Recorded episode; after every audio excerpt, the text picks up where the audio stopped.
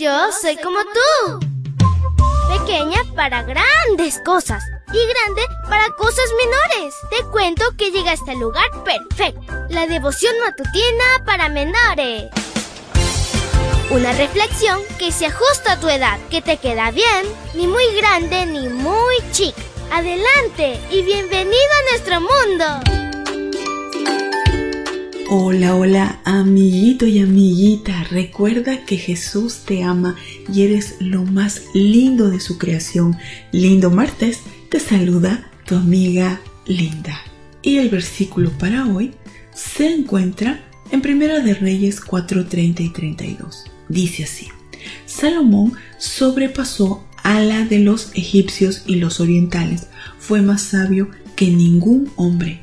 Su fama se extendió por todas las naciones del alrededor, pronunció tres mil proverbios y compuso mil cinco poemas. Y la historia se titula Proverbios.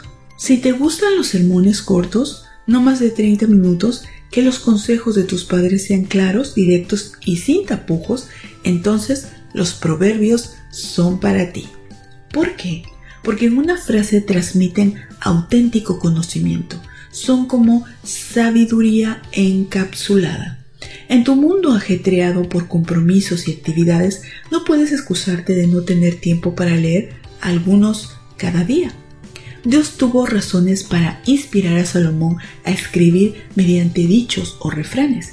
En aquella época en que no había libros como hoy los conocemos, la transmisión y conservación de los mensajes era oral, Así que imagina a Salomón dando discursos de una hora, si bien seguramente lo hizo. Lo que nos ha llegado a nosotros son la esencia de su mensaje, de tal manera que no lo olvidemos. A Salomón se le adjudican más de 3.000 proverbios, así que ni siquiera todos ellos tenemos. En su libro encontramos los mejores de los 3.000.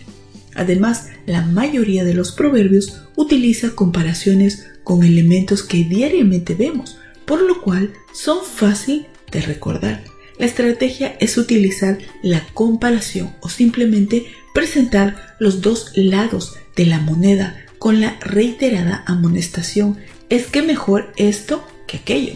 El libro de Proverbios tiene muy poco que decir sobre la vida futura en el cielo. Se enfoca en el presente, en cómo vivimos hoy mientras se cumple la promesa de la segunda venida de Jesús. Por último, mejor que nadie, Jesús es la personificación de la enseñanza de cada proverbio. Incluso su mismo autor, Salomón, se quedó corto. Evidentemente, los escribió mientras estuvo cerca de Dios, pero hubo un periodo de su vida en el cual se apartó de lo que él mismo había escrito.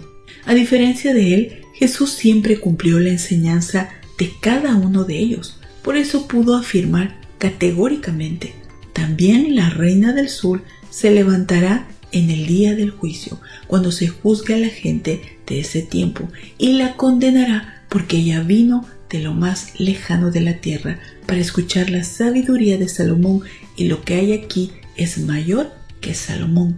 Lucas 12:42. Querido Dios, gracias porque Tú eres un Dios maravilloso. Ayúdanos, Señor, a poder estudiar tu palabra, poder amarla, Señor, poder obedecerte a ti, serte fiel y valiente, Señor, en donde tú nos pongas. Acompáñanos en este día, bendícenos. Te lo pedimos en el nombre de Cristo Jesús. Amén y amén. Abrazo tototes de oso y nos vemos mañana para escuchar otra linda historia. Hasta luego. Hoy creciste un poco más. ¿Qué?